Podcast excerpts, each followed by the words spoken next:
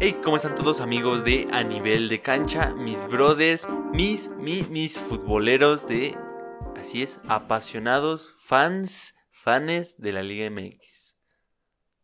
Hola, ¿cómo están? Yo soy Rubén Yo soy Mauricio, y vamos a comenzar con este jueves memorable.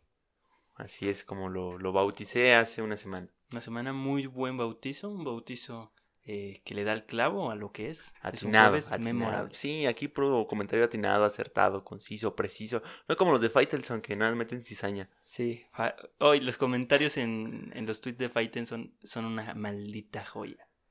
Pobre señor, no ha de dormir, ha de estar chillando todos los días. Sí, hoy es- Nunca falta el del cuau. Ahí le pagan por estar haciendo tonterías. A mí me gustaría que me pagaran por estar haciendo tonterías. Eso sí. O sea, él escribe y dice tonterías. Nosotros decimos tonterías sin que nos paguen. Exacto, esto se llama amor. Eh, eh, No sé. Bueno. Ok, vamos a empezar con este jueves memor... Vamos a empezar con este jueves memorable. Sí, no te trabes ahora. No me trabo. Ahora, Ningún este- párrafo, ¿eh? Este, ¿Sí va, pusiste comas? este va bien. Este lo leí varias veces antes de comenzar. No está Este tiene tu que salir ¿eh? bien. ¿Mm? No está justificado No está texto. justificado el texto, se me olvidó, pero no importa porque es una joya. Esta copa fue inventada a principios de los 90. La FIFA no es precisamente el inventor más grande del mundo. Si al caso, sirven para organizar. Como lo fue el Mundial que en un principio funcionó como parte de los Juegos Olímpicos y después Uruguay se ofrecía para ser sede. Algo así pasó con la Copa de las Confederaciones. ¿Cómo la ves? La FIFA... Bueno, a la FIFA se le ocurren cosas muy, muy extrañas, ¿no? O sea, Sí. de repente se saca un torneo de la cola, como apenas el de Liga de Naciones. Ajá, pero ese fue más como de entre UEFA. Fue más de la UEFA, después lo hicieron en Pero, África.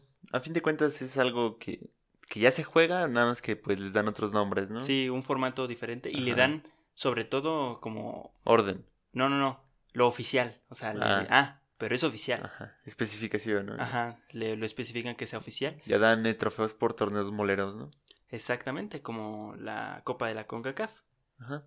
Que en sí tuvo que salir por la necesidad de que los equipos europeos y de otras confederaciones tienen que jugar la, la liga de su. Pues de su Cosas más importantes que hacer, ¿no? Sí, tienen cosas, Cosas más de importantes que hacer. Y que le ha servido mucho a los caribeños jugar contra los mexicanos y contra Estados Unidos, porque son una potencia ya los caribeños. Ya juegan bien, no Juegan ganan, bien. pero ¿cómo juegan? Juegan muy bien los caribeños. O sea, les falta calidad, pero tienen una idea muy buena. Ok.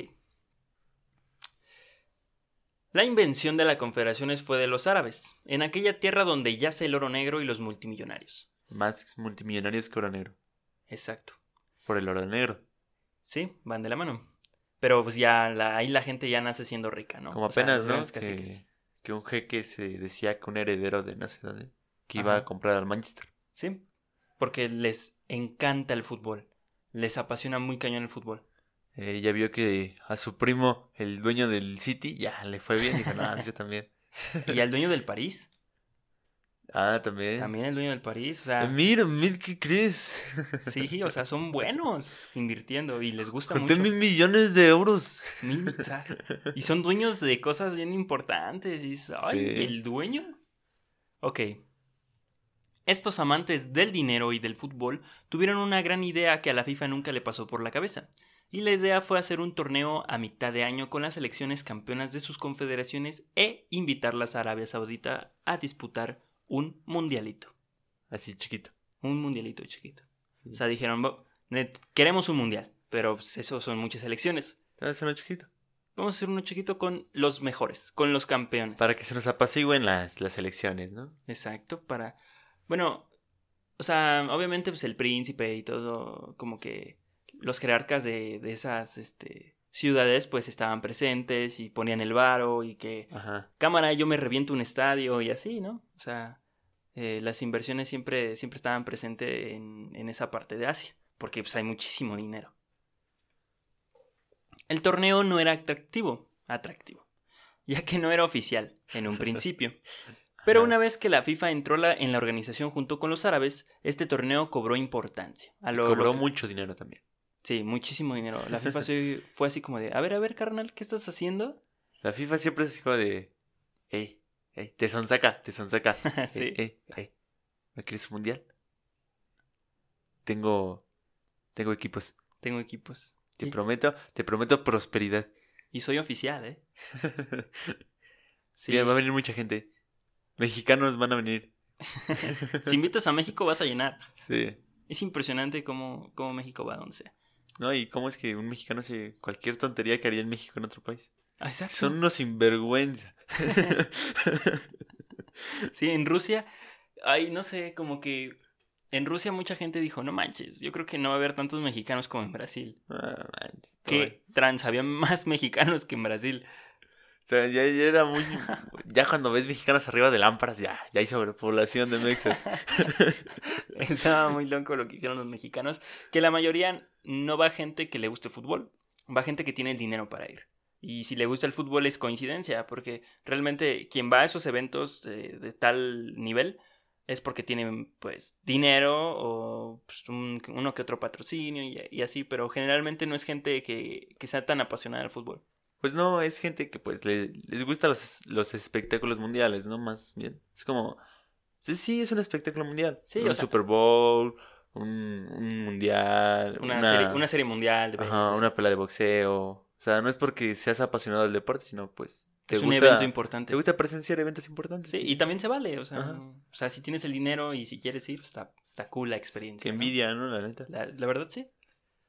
Eh, como ya lo mencionamos, el torneo no era pues muy atractivo hasta que se le dio la pues la validez, ¿no? Y los árabes, pues, pues, en los negocios son un son unos masters, ¿no? Ajá. O sea, como le dijeron a la FIFA, oye, sí, está chido mi, form- mi formato, sí te lo presto, pero mira, carnal, a cambio de esto. Necesito 10 estadios nuevos. no, o sea, la FIFA, o sea, básicamente el trato que hubo con la FIFA y con, con los dueños del formato fue, dame los equipos y te quedas con el formato. Por mí no hay problema, pero dame los equipos, Va. porque pues no iban equipos tan importantes a, ese, a esos torneos. O sea, eran invitados y como no había validez, era como jugar pues cinco partidos amistosos. Ah, pues. Como México, ¿no? En las eliminatorias. Exacto. no, había fecha no había fecha exacta en la que se iba a jugar. Seguía siendo un tanto experimental. La sede no era la misma en la que se jugaría el Mundial. Las primeras ediciones fueron en Asia y una de las más icónicas organizaciones fue la de México 1999, que se jugó después del Mundial. Algo que jamás había pasado y obviamente estaba mal organizado, porque los campeones ya tenían mucho tiempo de haber sido campeones de su confederación. No era como llegar fresco un año antes del Mundial a disputar un torneo internacional, preparándose para el Mundial, ¿no? Sí. O sea, todos venían cansados, venían en una reestructuración y te metes en un torneo internacional es como de, oye, brother, espérame, apenas, apenas me estoy acomodando. No, pues aparte es como que muy apurado, ¿no? Estás bien apretado y llegan a... Eh, otro. Sí, otro joven. Así Sí. como el que llega y te vende paletas. Y por eso la organización en cuanto a equipos en esta confederaciones falló. O sea, no, no fueron los que tenían que ir, vaya. Por la misma organización del, del año. Si se hubiera hecho después, en el 2001, antes de Corea, tal vez hubiera sido diferente. Hubo como subasta de lugares. A ver, ¿quién entra? ¿Quién entra? Exacto. O sea, sí fueron los campeones, pero sí hubo muchos colados. Como siempre hay colados en una confederaciones. Sí, o sea, como que llega a Australia. ¿Eso Sí. es qué? Sí, siempre hay un, este, siempre hay un colado. México adoptó la Copa Confederaciones postulando solo dos estadios. El Estadio Azteca en la capital del país, Porque pues ese nunca falla. ese, ese seguro. Y el Jalisco en Jalisco. Es porque pues, ese ya tiene una pantalla gigante. No, pues era el segundo estadio más grande de México. Ahí está. No, no es cierto. ¿Sí? El segundo, en ese entonces, en el ¿En ese 99. entonces? Sí. Pues, ¿Cuántos le cabían? ¿Eh? ¿Cuántos le cabían? Le ¿Le, caben 60. caben más al CEU? No, o sea, sí, pero de fútbol. CEU es olímpico. de Y además estaba en la misma ciudad que el Azteca. Ah, bueno, eso sí. ¿Ves? Todo- todo bien pensado. Perdón. Todo bien pensado. Para la confederación es idónea, tiene que ir solo tienen que ir solo campeones, más el anfitrión, que ya que está poniendo la casa, es justo que el darle protagonismo, ¿no? ¿Va a ir mi América? ¿Va a ir mi América? No. Va el campeón del mundial, el campeón de la UEFA, o sea, el campeón de la Euro, el campeón de la Copa de África, el campeón de Asia, el campeón de Oceanía, El Real Madrid. no, solo selecciones, ah, el campeón de Sudamérica, o sea, Comegol, y el campeón de Norteamérica. O sea, México. Ah, Sí, el gigante de CONCACAF. no, pues, como hay un montón, así bien competitivo todo. Más el anfitrión o los colados. Y o el colado, los colados, o sea, siempre hay un colado en una confederación. Siempre. Siempre. Ese sería Ahora, una- ¿quién, van a ser- quién va a ser el colado? ¿Cómo? Ahora, ¿quién va a ser el colado? No, pues no sé. O sea, se va a jugar en Qatar. ¿En ¿Quién? Corea? Mm, ¿Quién sabe? O sea, por ejemplo, mm, ¿quién ganó el mundial? Eh... Maldita sea, ¿quién ganó el mundial? Francia. Francia, por ejemplo. Gracias. Uf. Uf. La sacamos. sí. Estuvo cerca. Ahí. Es como cuando gana Santos, ¿no? No te acuerdas de qué año es. Este- Ah, los Santos- Te los saltas, ¿no? América, Cruz Chivas, Tigres. Ahí en medio hay algo, ¿no? Pero mm, no sé qué es. ¿Por qué el 2019 me salta el 2021? Y entonces, este, por ejemplo, si Francia queda campeón de, del mundial, Ajá. y, o sea, quedó campeón del mundial, y aparte queda campeón de la, de la confederaciones, Francia es de las confederaciones, de, ¿cómo se llama esto? Maldita sea, de la Euro, Copa. ten- ajá, de la Eurocopa tendría que ser este el subcampeón del mundial, perdón, el subcampeón de la Euro tendría que ir en representación de la Euro y Francia va en representación de la FIFA con el mundial. Ah, ok. O sea, Pero- son, son por representaciones. Ya va a ser el euro, ¿no? Ya, Ya este, el siguiente año va a ser ¿Quién el Euro gana? 2020. ¿Quién gana? Yo veo No. muy, muy, pero muy fuerte a Inglaterra. Demasiado fuerte Inglaterra. Yo. Siempre hay tres. No, cuatro candidatos, yo digo. Está Alemania, está Francia, otra España, vez. España y e Inglaterra. Inglaterra. Son candidatos muy Bélgica, fuertes. yo. No, o sea, Bélgica No, me como- decepciona. en Como selección, no. Siempre en las últimas instancias Sí. hacen algo raro. O sea, hacen mucho, ¿no? Pero no hacen tanto. Sí. Este, O sea, tal vez un tercer lugar, pero no van a ser campeones. hasta ahí, ajá. Bueno, que de hecho en la Euro no se juega por tercer lugar el partido. Pues, ¿para qué, no? Sí, es un partido que nadie quiere jugar. Mejor, pues, déjalo el tercer lugar de cómo quedaron en fase de grupos. Y ya. Así. Ah, no des nada. Te ahorras un trofeo, te lo guardas. Te ahorras dinero. Se lo das de premio al mejor jugador, al mejor jugador del torneo, ¿no? Ahí está tu premio. Esa sería una organización óptima, con puros campeones, pero en México 99 no se dio así.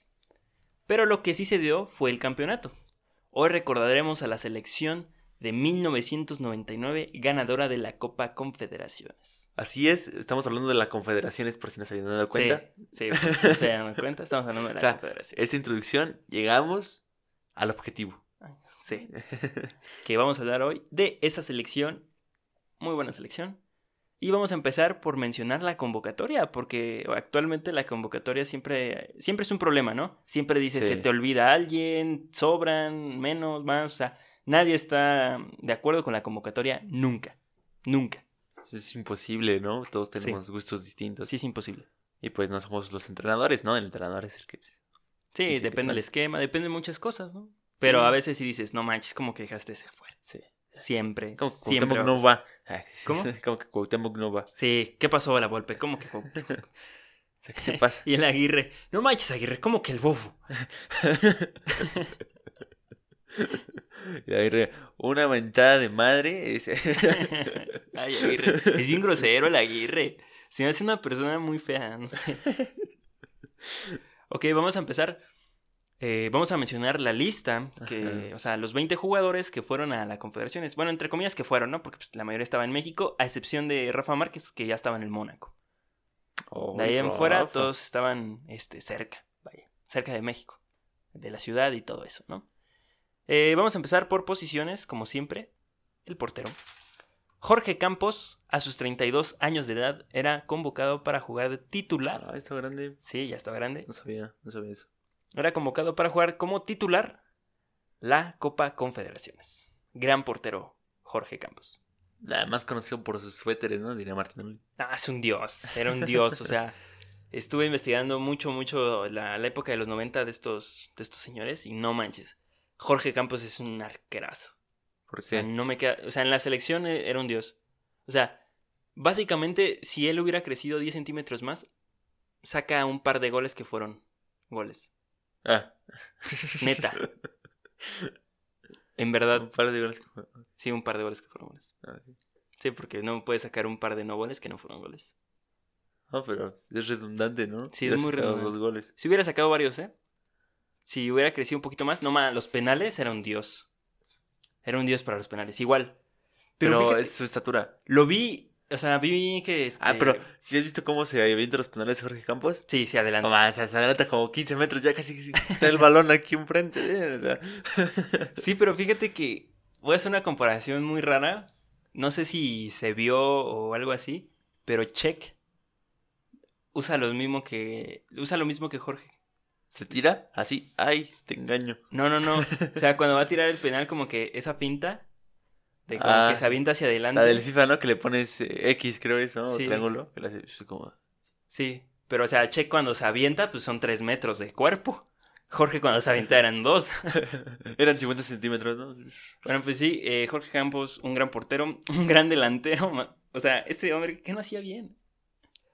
Eh, otro portero que fue, no sé por qué, pero nomás fueron dos porteros. Generalmente en torneos internacionales se registra tres. No sé si eso antes era diferente. ¿Para qué quiero tres si no has jugado uno? Ah, pues sí, pero o sea, como por costumbre, ¿no?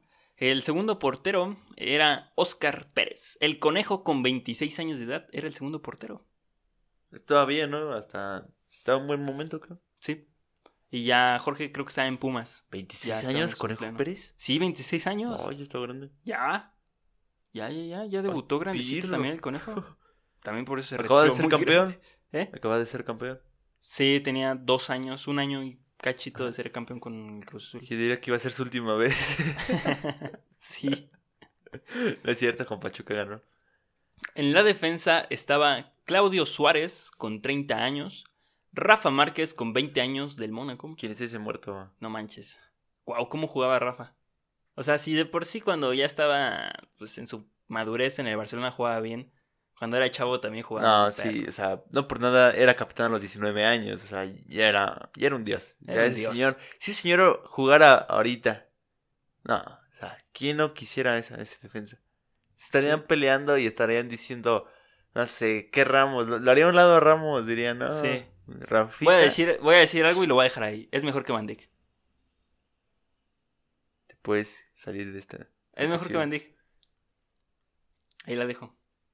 Es que mira, es, es distinto porque Rafa es más inteligente que Van Dijk. Muchísimo más inteligente Porque- que muchos. Mira, lo que tiene Rafa es una supervisión y la táctica la tiene en la cabeza del otro equipo. O sea, el delantero la tiene en la cabeza. Sí, sabe eso- ya lo que va a hacer. Por eso se adelantaba mucho, o sea, era muy bueno haciendo eso. Lo que tiene Van Dijk es que es más fuerte, este, también tiene buena lectura, pero no tanta. O sea, anticipa más y corre, es mucho más rápido porque pues, es mucho más alto. Sí, es muy tiempista Van Dijk. Ajá. Sabe cuándo meter el pie, pero... No, aparte es bien rápido, o sea, alcanzó a Messi en un sprint. Sí, pero pues qué No pies tiene sí, el pues, señor. sea, no no mames, una zancada de un tigre, seis metros. sí. Sí. O sea, con dos pasos que dé el señor ya avanzó seis metros. sí, ya está muy cañón. Ok. Rafa Márquez, que tenía 20 años. Sí. sí. Wow. Sí, 20 o sea, te digo, o sea, ya, o sea, ya era un, un chavo prodigio. Joel Sánchez con 24 años, Isaac Terrazas con 24 con 26 años y Salvador Carmona con 23. Todos estos que mencioné son defensas centrales. Está muy bien, muy jóvenes. Está muy mal, defensas centrales y mis laterales. Ahorita vamos a eso, porque no había laterales. Chaca. El Chaca. Juan Carlos, yo pienso que el Chaca. No puede ser. El Chaca es la posición más, este... O sea, el Chaca jugando en Tigres es el improvisado. Lleva Y lo peor es que sí, improvisado lo, como cuatro años. lo peor es que sí le sale. Sí. De Pero repente porque es desborda. Y dices, ¿cómo desbordó? No, si a mí me desborda el Chaca saliendo del partido me doy un Le balazo. corto las piernas. Y, ah, No sirves estoy para haciendo nada. esto. Ok. En la media cancha, o sea, tiene que ver mucho porque nomás eh, hay defensas centrales. Ok. Torrado, Pisuto.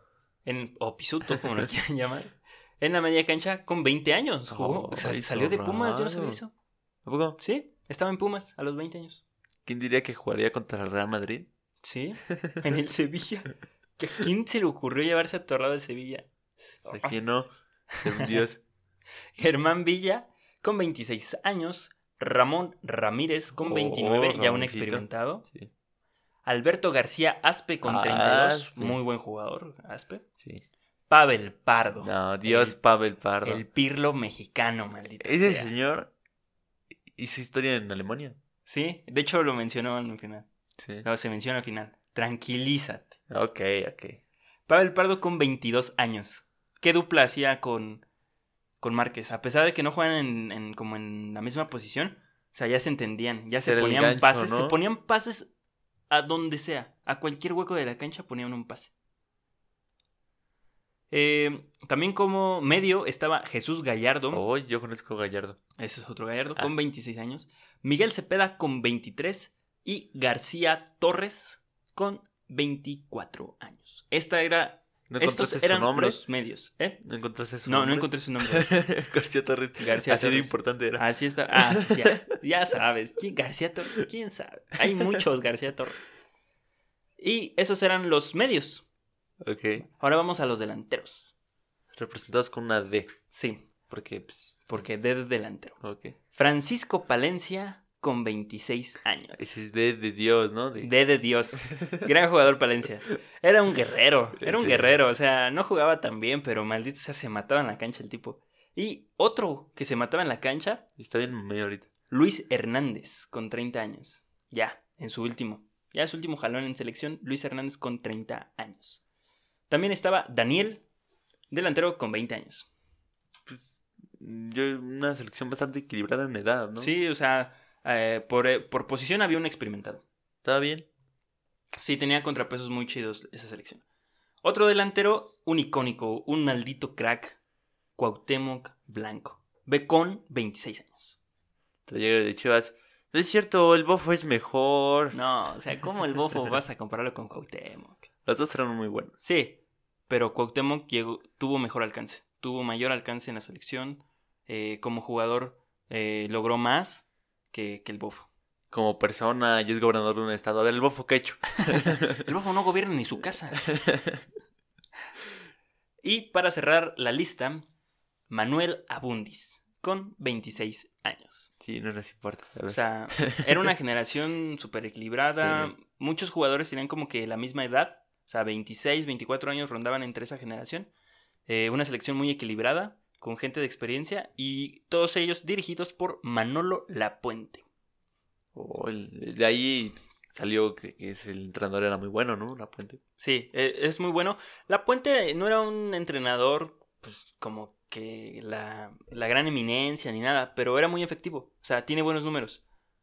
Sí, ga- ganó muchas cosas en poco tiempo y pues icónico en el Puebla, dirigió un gran Puebla y pues después a la selección tuvo sus tropiezos y así, pero también eh, dirigió grandes partidos, más no grandes torneos. Dirigió más grandes partidos. En esta lista, el América aportó más jugadores, con seis.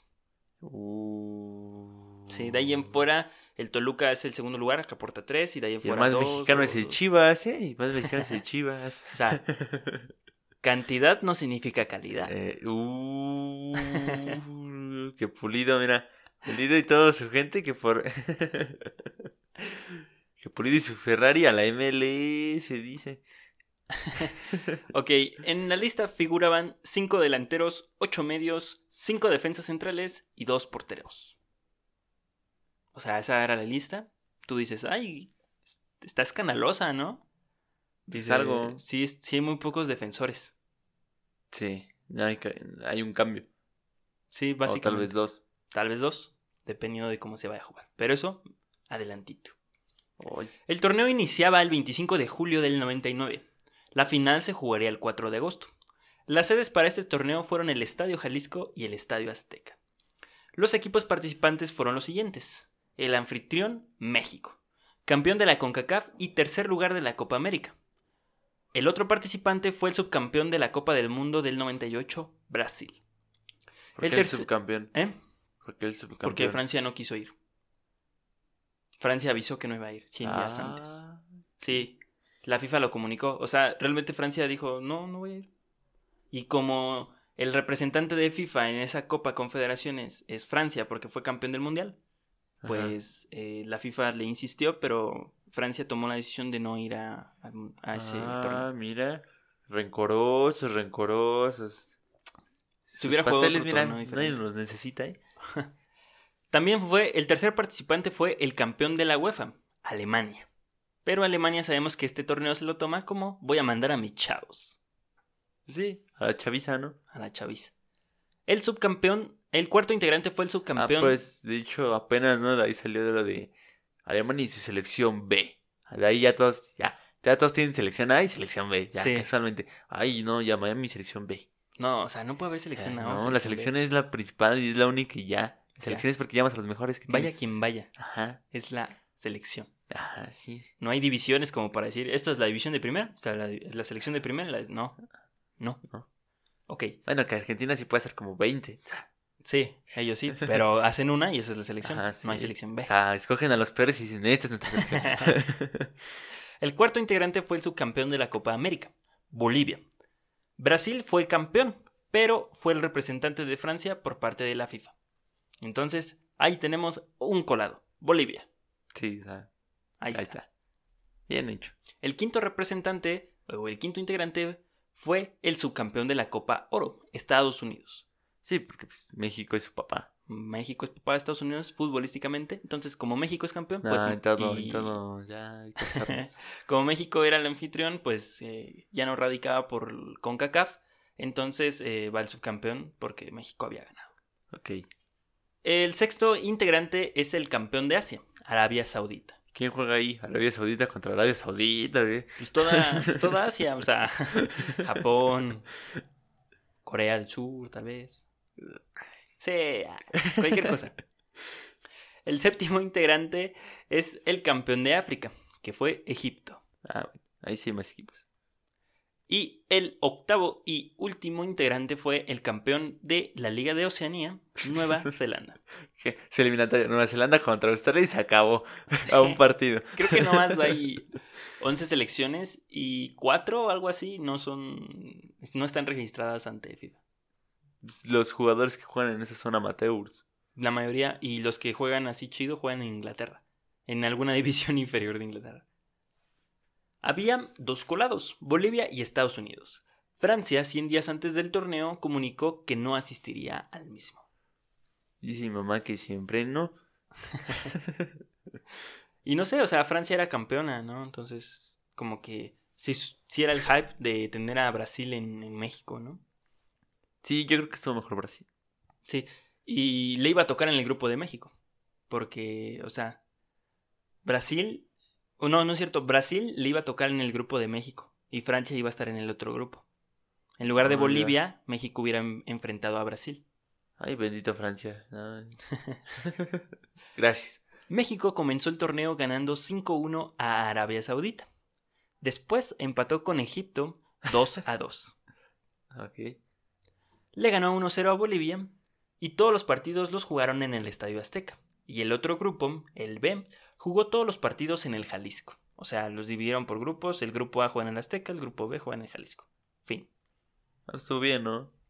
Sí, buena organización. Pero se, tenía- se tenía como previsto que México quedara eh, líder de grupo para volver a jugar la segunda eliminatoria, o sea, las semifinales, igual, en el Azteca. Si México quedaba en segundo, tenía que ir al Jalisco. Y quedó en primero. Quedó en primero con 7 Ah, puntos. bueno. El segundo lugar del grupo fue curiosamente Arabia Saudita, que empató contra Ah, caray. Bol- Yo Sí. Egipto. ¿no? No, que empató contra Bolivia y le ganó a Egipto.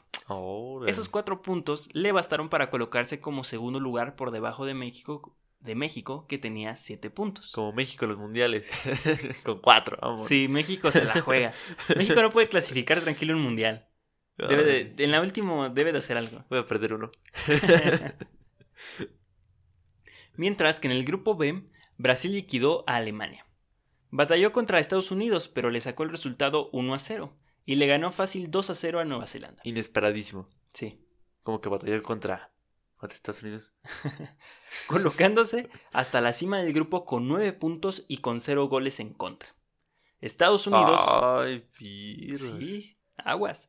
Estados Unidos le ganó a Alemania y a Nueva Zelanda por diferencia de un gol. Los estadounidenses, sufriendo, pasarían en segundo lugar. Oh, ¿Y el colado decía esto? El colado. Ese sigue siendo el colado. La organización de las semifinales es la misma de la El colado de la FIFA, ¿no? ya, ya. Los primeros de grupo van contra los segundos del grupo opuesto. México versus Estados Unidos y Brasil versus Arabia Saudita. Ya está cantadísimo eso. Está cantadísimo. Sí, Sí, ya estaba, pero bien Ah, hecho. Obviamente México contra Estados Unidos es la final. Pero México, ya sabes que a México no le gusta lo fácil, le gusta la adrenalina, le gusta Sí. complicarse. Sí. México seguía, seguía sin salir del Azteca y en un partido cerrado, más de orgullo que de fútbol, Estados Unidos se vio derrotado ante un, ante un México ilusionado de ser campeón ante su gente. Ufas. Chale. Apenas ganaron 1-0. Chale, banda, ya se están haciendo las lágrimas. Sí. Mientras que en el Jalisco, Brasil pasó caminando ganándole 8 a 2 a Arabia Saudita. Mira, le metieron más que a México. Sí. Ahí está. 8-2. Ufas. Bueno, pero ya Brasil ya llegaba con dos goles en contra. Ya es Ah, algo. ¿no? sí.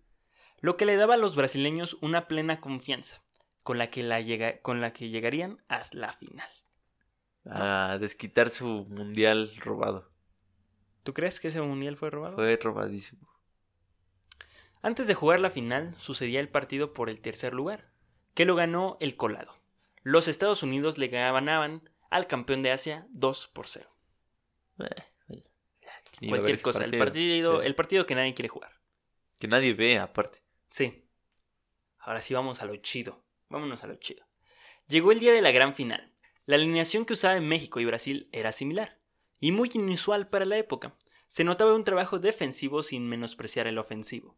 México presentó un 3-5-2, para mi gusto una de las mejores alineaciones que puede ocupar una selección. La que ocupó el piojo. Sí, Mm, en, el, en, la en mayoría, Brasil. en la mayoría del proceso de su, su mandato ante la selección de México. Sí, ocupó un 5-3-2, un... bueno, Sí, pues explotó sus laterales, ¿no? Que tenía que eran buenos. Paul y, y Layún. Que esos sí son laterales, o sea, sí. hacen trabajo defensivo y ofensivo. Eso es un lateral. Sí, eran muy buenos. En la portería jugó Campos, un portero muy seguro y habilidoso con los pies, que podía jugar hasta de líbero cuando la defensa quedaba mal parada. Ah, pues sí, era delantero. Hasta Era un se dios. apuntaba, sí. En el fondo, esa línea de tres estaba comandada por Rafa Márquez, del Mónaco. Ahí está, ya. La, el arma secreta. Ya salió. Es que decir que Rafa ya estaba en el Mónaco a sus 20 años, con lo difícil que era en esa época salir al extranjero, es impresionante. Y que fue campeón. Que era en Dios. Mónaco. o sea, era muy bueno. Era un dios, es un dios, es un dios. Carmona, que aportaba el colmillo, y Suárez. Y Suárez. Una central joven. sí, otra vez las comas. Una central joven, pero dinámica. Suárez era el experimentado, pero coordinó muy bien con los jóvenes, y siempre fueron mejor que la ofensiva rival.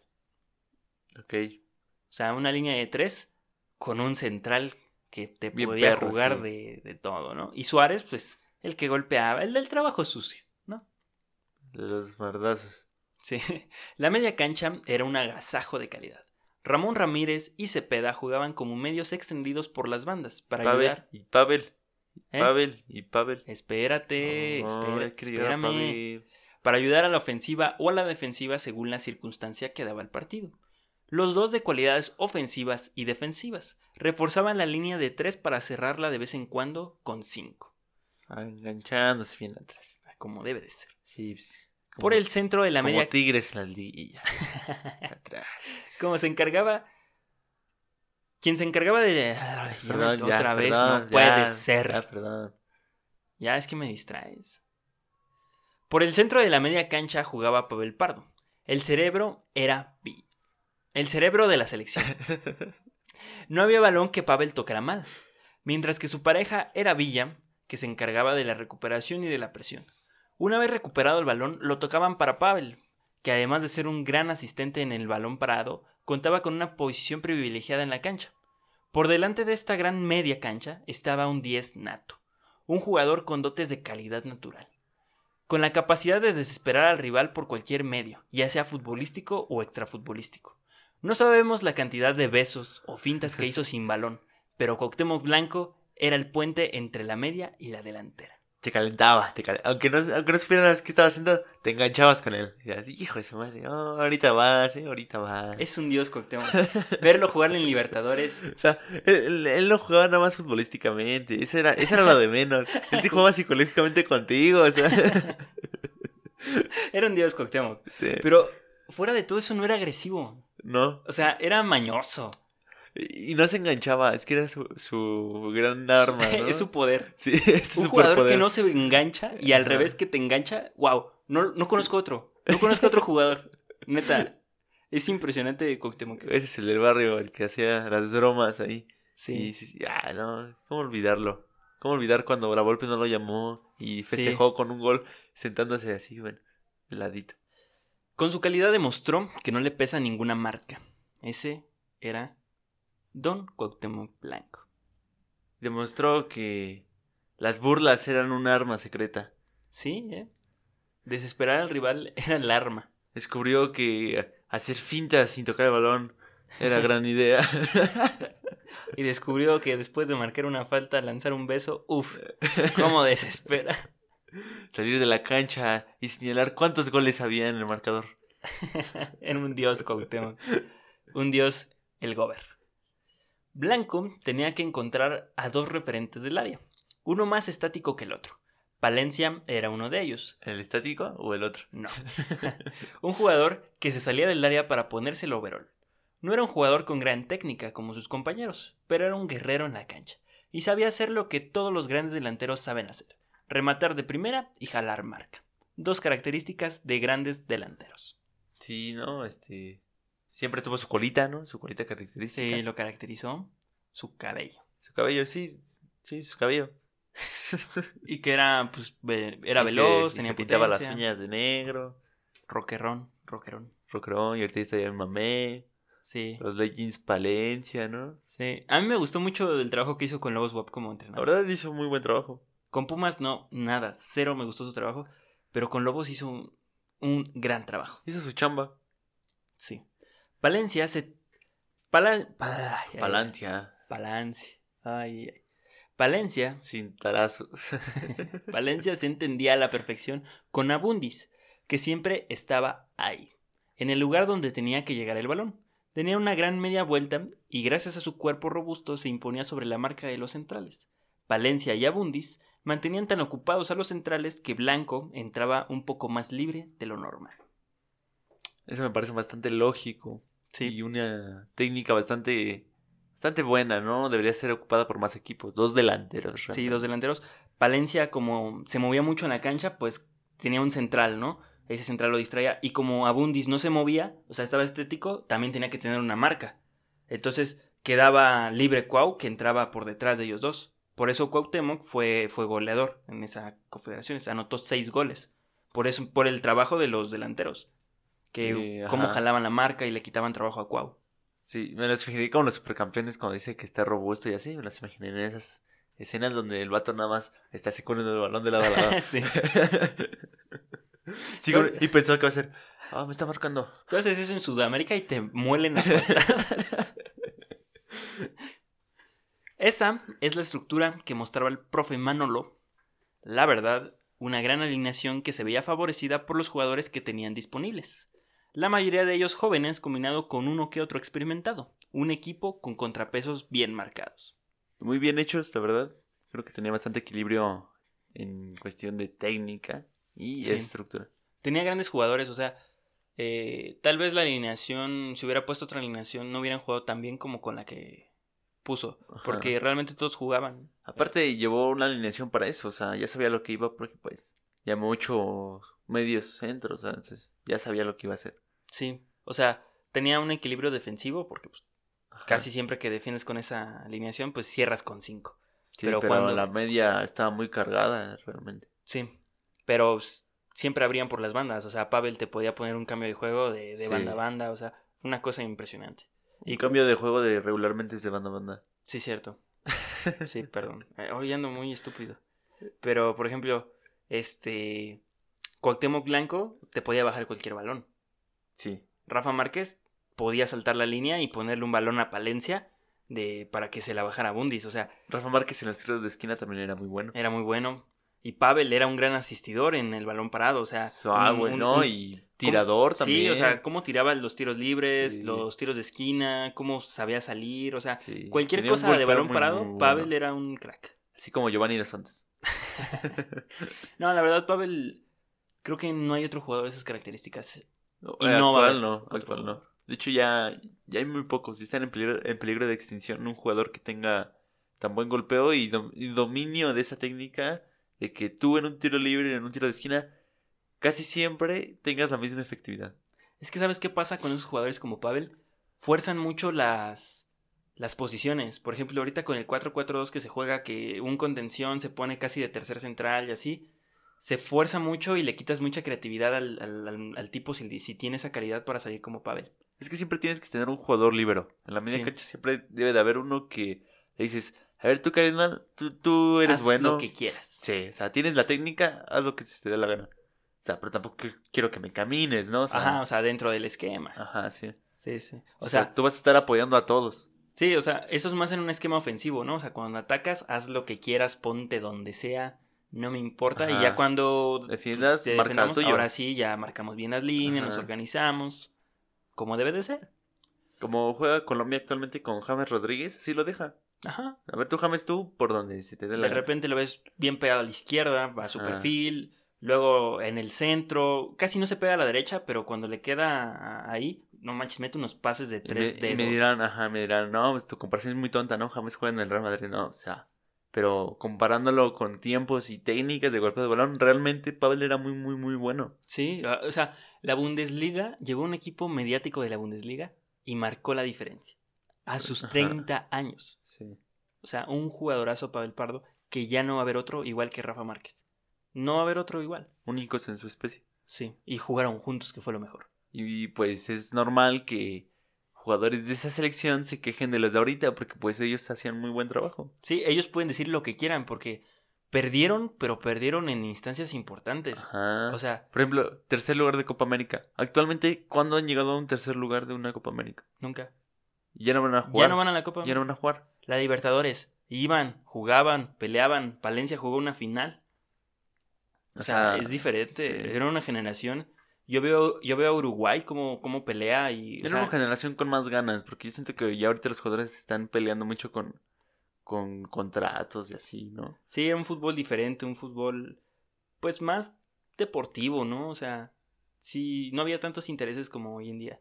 Y además, pues la... la... Era más de pasión, también por eso los partidos, pues, la gente se los cuenta pues, con más emoción, porque pues, realmente, aunque no hubiera un fútbol destacado, habría, se sentía como que las ganas, ¿no? Del equipo de sobresalir o así. Sí, como actualmente Uruguay, o sea, Uruguay no tiene la mejor selección, pero eh, es exquisito ver a Uruguay, o sea, te vuelves de Uruguay cuando Sí. los ves jugar. Es una selección que te invita a seguirlos porque se, se matan en la cancha y no son los mejores. Y No, creo que, que creo que México no, no adoptó eso de esas selecciones de los 90 de cómo se mataban en la cancha, de que no jugaban en los mejores equipos, pero cuando iban a Europa, cuando jugaban un mundial, vaya, o sea, se notaba la calidad y se notaba las ganas que tenían de salir. Sí, no les, no les heredaron un buen fútbol. De hecho, ahorita no, no ha salido otro jugador ni como Cuauhtémoc Blanco. No. No, nadie que ser como un representante del fútbol mexicano, por, por así decirlo, que digas, ah, aquí está un, fut- un futbolista mexicano, ¿no? Sí, no, creo que nadie. Pero ahora sí vamos a pasar a la gran final. Pero ¿por qué el partido fue tan cerrado? A pesar de la cantidad de goles que se anotaron, Brasil y México disputaron todo hasta el último minuto. Sin embargo, Brasil se paró igual que México en la final, con un 3-5-2, y tenían a un fenómeno, Ronaldinho, que para cualquier central era imposible pararlo. Para la cualquier futbolista en el mundo, eh, o sea, pongas 10 defensas, es imposible parar a Ronaldinho. Y esto es debido a la creatividad y la facilidad con la que ejecutaba su fútbol, que era de otro nivel. De otro universo, o sea. Pongas al central que pongas, Ronaldinho lo, lo barre. Sí. El central que pongas, de la época que lo pongas, Ronaldinho lo barre. No hay central que pueda con Ronaldinho. Nadie, Así o sea, de fácil. si no, o sea, te va a hacer mil fintas, si no puede, te va a hacer una genialidad, no sé, de repente te va a hacer un sombrerito que no sabes ni por dónde pasar el balón, este, una finta, o sus pases engañados, ¿no? Que pues muchos se la comía, la elástica, bicicletas, un tiro muy bueno, pases muy buenos, toques de primera intención, sombreritos. O sea, el primer gol de Messi se lo pone Ronaldinho con, con la mano casi casi. Bailó al, al Madrid en el Bernabéu. bail- en el París llegó y le quedó chica la liga. Y sin entrenar, ¿eh? Sin ir a entrenamientos. Él entrenaba en la fiesta. Eh, él, entrenaba soñando, ¿no? Entonces, La sí, cruda moral. México le ganó una final a Brasil de Ronaldinho. Y de Dida. Ah, sí. Ok, Del Milán para el mundo. sí. El partido comenzaba. El primer gol de México lo marcó Cepeda para abrir el marcador, con ayuda de Dida. Híjoles, no, pues ya quedó mal Dida. Sí, Adidas se equivoca. Pero antes a México le habían anu- anulado un gol bien, anu- bien anulado de por fuera del lugar de Cuauhtémoc Blanco de cabeza. Que Cuau, y cuando le tocaba ir de cabeza iba muy bien también. El segundo gol fue un gran remate de Abundis, poniendo a México dos goles por arriba. Ya éramos campeones desde ese momento. Como los Olímpicos, 2-0. Ya, ya. Pásenos la copa. Sí. Pero penal para Brasil, donde el jugador brasileño se deja caer. Es en Brasil penal. es penal, doctor. Este, sí, se deja caer, no es penal, lo marcan, la vende bien. Gol para Brasil para cerrar el primer tiempo 2 a 1. Híjoles. El Uf. marcador más engañoso que El hay marcador en más engañoso en el fútbol. fútbol. Empezando el segundo tiempo, Ronaldinho empataba el partido en una gran jugada de los brasileños. 2 a 2 y se ponía bueno el juego. Con el yogo bonito. No, no, no, fíjate que era un Brasil muy vertical. Sí. No sé si era por la circunstancia del partido, pero sí era un, Bra- un Brasil muy, muy vertical. Más porque tenían a al Ronaldinho, o sea, Sí, Y todo a que- Ronaldinho. que la bola llegara a Ronaldinho, ese era, ese era el punto. Casi después del empate, Abundis le mete otro gol a Brasil, encontrándose el balón en un rebote que favoreció a Abundis. Ah, mira, bien. Sa- sale mal el portero, Otra vez. otra vez, rebota ahí el balón, que aquí, que esto, pum, Abundis le Como queda. el gol del Morelia en la final. Sí. Qué cosas del Morelia. Y sí, así este, México ganaba 3 a 2 a Brasil en México. El Azteca estaba por caerse. Sí, la Azteca retumbaba. Le habían metido yo creo que 90 mil personas. Sí. No, le cabían 100 todavía. Sí, o sea, le cabían Sí. 100, pero no creo que le hayan metido a todos. Bueno, No es el River Plate, así. no, no, no. Campos evitó el, el empate en varias ocasiones. El partido estaba partido, literalmente. O sea, no había media cancha. Y eso que había 5 de México en media cancha. Sí. 5. Eh, Ya, o sea, ya México también estaba ya con 5 abajo. O sea, Ah, como Tigres, ya. Sí. Brasil se fue al ataque y con eso también se concretó el cuarto gol de México.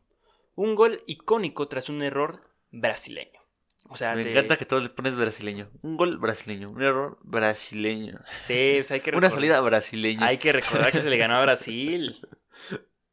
Este, o sea, quieren cobrar rápido y eh, la cobran rápido, pero se la dan a Pavel. Híjoles. Sí. Gran error, ¿eh? Y luego a quién se la estás dando. Sí, o sea, por eso, gran error. O sea, Se la das a este Suárez, no hay problema. pero se la diste a, a Pavel. Sí. Ok, y voy a narrar el gol porque la neta me emocioné cuando lo vi. Dije, ay, malditos Ah, perros. ¿a poco? Ay, narración. Ahí te va, ahí te nueva va, ¿eh? sección, nueva Ahí te sección, chavos, pongan atención. La toma Pavel, que con soltura se la da a Márquez, que conduce unos cuantos metros y como con la mano le pone un bombón de pierna izquierda a Cuauhtémoc, que desde que la baja ya sabe qué hará él y el defensa.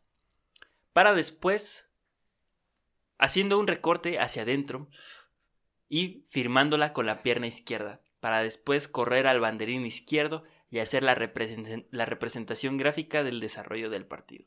Un auténtico baile ¿De quién? de Cuau. Autónomo Blanco. ¿Sabes qué me gusta de esas narraciones? Que ya están gritando gol desde que la meta Cu- Cuau. Porque va, va este Márquez y de zurda, o sea, Márquez es derecho. Con la, con la pierna izquierda le mete un bombón, o sea, un pase filtrado que dices, no manches, un pase de gol a Cuauhtémoc. Cuauhtémoc la baja con una técnica. Ve que viene el defensa mal perfilado, pum, recorta hacia adentro, porque pues Cuau es derecho, pues el, defensa se va con eso de a, su perfil. Cuau se la cambia totalmente, se va a, se engancha hacia adentro y la define, pero los narradores van diciendo qué hacerle a Márquez. Le dicen Márquez, ábrela, ábrela, y ya la abre, pégale, pégale. y antes de que el Cuau la meta, ya están gritando gol. Entonces es una, una narración y un, un momento muy especial para la historia del fútbol mexicano. Ese gol de Cuauhtémoc, cuando se va al banderín izquierdo y empieza a bailar un jarabe tapatío, es como de, ¡ay! la representación gráfica de, de ese gol, un, un, un baile de los brasileños. Y así es como el Cuau arda a los rivales. Sí, o sea, ese Cuau. Estaba muy joven, Cuau, 26 años. En su plenitud, madurez futbolística, un crack. Bueno, madurez, no, no. Sí, técnicamente hablando. México sufrió el resto del partido porque Brasil anotó el descuento inmediatamente para poner un 4 a 3. Aunque Brasil tuvo para empatar y México para alargar distancias, ninguno de los dos sumó goles en los últimos minutos. El árbitro pitaba el final para que México se consagrara campeón de la Confederaciones, un título casi equivalente a ser el mejor del mundo. ¿Cómo la ves? Pues grandioso, ¿no? El mejor logro que ha tenido México a nivel selección. Sí, a nivel selección es el mayor reconocimiento que se le da. O las Olimpiadas. ¿eh? No, yo se lo daría a la Confederaciones. O sea, ante FIFA y así, sí, porque... ah, pues, es que es de FIFA. Sí, o sea, deportivamente los Olímpicos sí es un gran logro, por una medalla de oro. Ajá. Pero pues igual está al nivel de cualquier deportista que ha ganado un oro olímpico. No sé si me entiendes. Es cierto. Y pues este campeonato es íntegra- íntegramente de... Y está diciendo mexicano. Rubén que un oro olímpico es fácil de ganar, que es despreciado contra la FIFA. No, o sea, estoy diciendo Sí, ya lo dijo. que cualquier deportista que va a los Olímpicos, así sea uno, o sea un equipo, Sí, tienen el mismo mérito de, de haber ganado deportivamente, porque pues, eso solo, solo- son eso los Olímpicos, ser el mejor en un deporte, ¿no?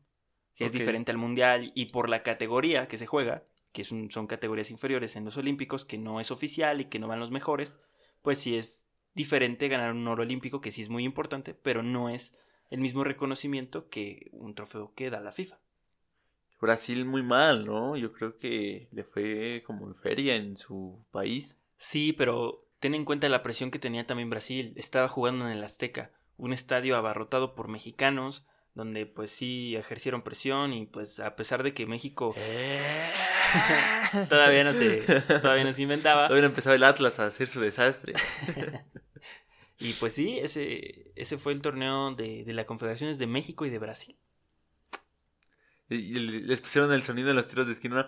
Turun. Turun. Hay que adaptarlo al fútbol mexicano ya. Ese, está mejor, ese está bueno. Ronaldinho fue el mejor jugador del torneo, pero compartió la bota de oro a mejor goleador con Blanco, que al igual anotó 6 goles. Ah, Pero Ronaldinho también dio 4 asistencias. En un partido donde ganas 8-2, pues obviamente haces más goles y haces más asistencias. Bueno, Pero pues igual, ¿no? Es lo mismo, jugaron los mismos partidos y pues Cuauhtémoc y Ronaldinho fueron los mejores jugadores de, de aquel torneo.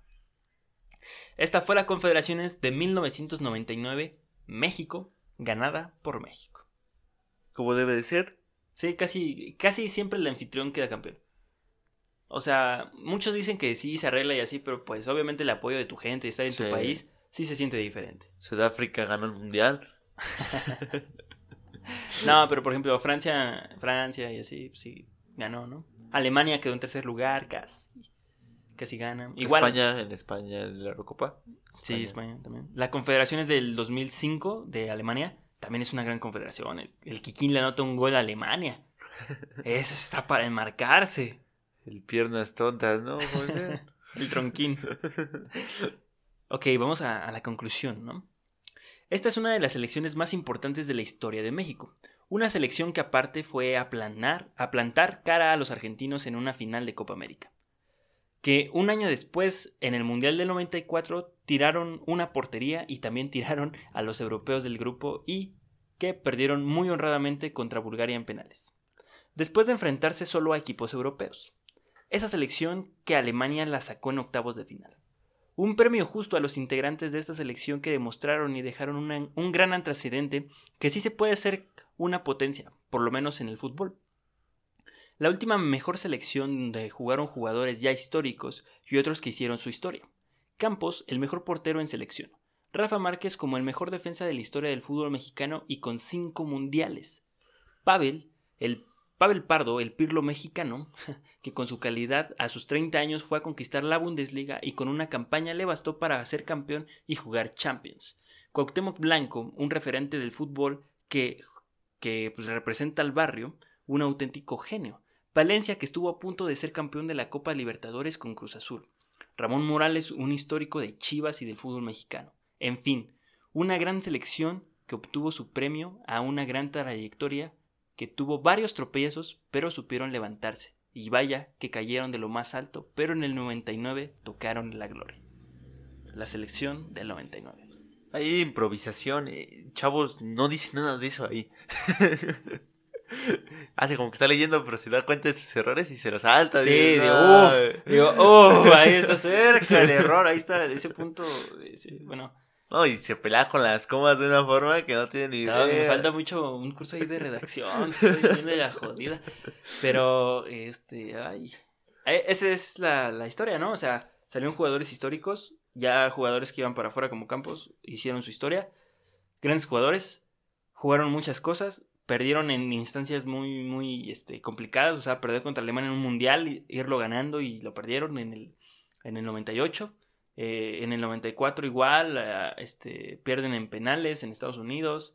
eh, en la Copa América del 93 me parece, este, llegan a la final y Batistuta nos vacuna dos veces. De hecho, el Cholo Simeone pone casi casi la asistencia a, a Batistuta para ese gol. ¿Cuándo fue el gol que le anotó este Maxi a, a México? Ah, eso ya fue en el 2000. Ya fue en el 2000. Ojo, ya fue en el 2000. Ah, qué En el golazo. 2002, creo. Qué golazo. Sí, qué golazo. O sea, cuando todos dijeron, Se ah, pasó manches, de rosca. México, ay". no man, sí, cayó a todos. Sí. Pero bueno, eh, México ha tenido grandes elecciones y una de esas, o sea, la generación dorada que fue el Mundial del 2018, nel, nel, nel, nel. La generación perrona fue esta, la de los noventas. Yo siempre he dicho que un- aunque un jugador sea muy bueno, no puede que sea muy bueno en la selección. Ajá. Y El, el caso jugador- de Hugo, Sa- de Hugo Ajá. Sánchez. Y el jugador que pues, le va bien en la selección, pues llámalo. ¿Qué más te queda? Que México no fue a un mundial con Hugo por, por, por tramposos, ¿Con quién? con Hugo Sánchez, Ah, al mundial del 90. No fue por cachirul. Sí, hicieron trampa y pues es lo justo con el Ajá. mundial. Y pues México a partir de ahí. De hecho, Hugo Sánchez estuvo en la final de Copa América. Pero ya Hugo ya no estaba en su. O sea, No, no, no, no era su mejor fútbol de Hugo. Ya estaba en las últimas. No, bueno, no en las últimas. Robó bastante tiempo más. que ese es uno de nuestros próximos episodios. Hugo Sánchez es el mejor jugador. Pentapichichi. El Pentapichichi. Y sí, este es el episodio del el jueves. El jueves memorable. Ah, qué buen partido se aventaron. Estuvo bueno el partido. Vean si pueden ver el resumen, está increíble. Eh, no vean el resumen de, eh, mil- de 1998 cuando Luis Hernández falla eh, solo a la portería contra Alemania. No lo vean, se van a emperrar. Yo me enojé.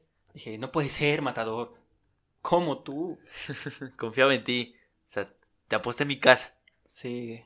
Lastimosamente, pues el matador no, no la firmó. y no le íbamos, le podíamos ir ganando 2-0 a Alemania en un mundial en octavos de final, pero no sucedió. Pero ya el Chucky ya nos dio la, ya nos dio la gloria, ya la alcanzamos, ya la tocamos, ya la gozamos, ya la besamos y nos dimos cuenta que esa gloria era pura basura. Sí. Sí, sí, sí. Ganarle un partido a Alemania 1-0 en el primer, este, el primer partido del mundial no te da el pase a la final. y a la Alemania más escandalosa. A la Alemania más fea de todos los mundiales. Ajá. Sí. Y México le hizo frente a una Alemania bien fuerte, que maldita sea como jugaban de bien. De hecho, el que les hace el gol a México en ese partido de Alemania es eh, Klinsmann, el entrenador de Estados Unidos, el que fue entrenador Sí, de sí. Estados Unidos. Él les hace, les hace el gol. Entonces dices, uff, estuvo. También el partido que se aventaron entre Holanda y México en Francia, partidazo, que Peláez anota gol.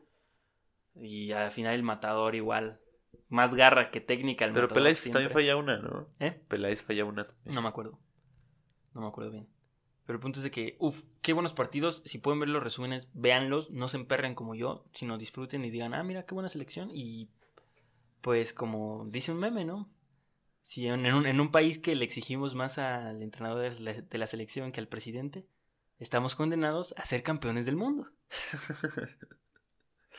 Tarde o temprano seremos campeones del mundo. Sí, Tarde o temprano pronto. al ángel le van a subir otro piso. Así. a dos pisos en el ángel. Ya. Entonces, ese fue eh, México de 1999. ¿Algo que agregar, Mauricio? Pues. No, nada. La verdad es que me entretuve mucho. Estuvo bueno, ¿no? Sí, estuvo muy bueno. Estuvo bueno. Es una selección que a muchos se les olvida. Pero pues, es, la, más grande que ha tenido México, la que más logró y pues la que más alto dejó la vara. Y, Y todos pensaron que pues iba a superar esa selección, pero ah, pues, con la selección dorada, ¿no? Sí. De varios juegos en Europa, buenos momentos, super entrenador, super estudiado, este que estuvo ahí al lado de Pep Guardiola, y tanto. Sí, que pues, vendió puro humo. Ajá. Pero bueno, eh, aquí pues con jugadores que jugaron en México, que no, no salieron a excepción de, de Rafa y Campos que fue a campechanear a Estados Unidos. Con sus suéteres feos los fue a vender allá más caros, los fue a vender en en dólares. Pues México pudo ganarle una potencia futbolística en un torneo importante que sí, Sí. tuvo colados, pero tuvo mucho mérito de México. Exacto. Y me gustaría un día hablar de, de Campos, ¿no? ¿Te Sí. imaginas aquí un día tener a Campos aquí sentado? Wow, el Brody. 15 Habla- minutos y se nos va. Hablando de suéteres. Es un, es una, es un gran portero. Sí. Igual cuando salía. un ponía- gran narrador también, un gran comentarista. un, gran, un gran analista. No, pues cuando se enoja sí, sí, Sí, habla sí. fuerte, Campos. ¿Y cómo no? ¿Y Sí. cómo no va a hablar fuerte Campos? O sea, fue, él jugó la final de, de la Copa América. Él jugó todavía el Mundial del 94, el Mundial del 98, ganó la Confederaciones, fue asistente en un Mundial. ¿Qué no hizo ese señor? ¿Qué le vas a reclamar? Mauricio, no? va saliendo del túnel en los octavos de final Alemania contra México.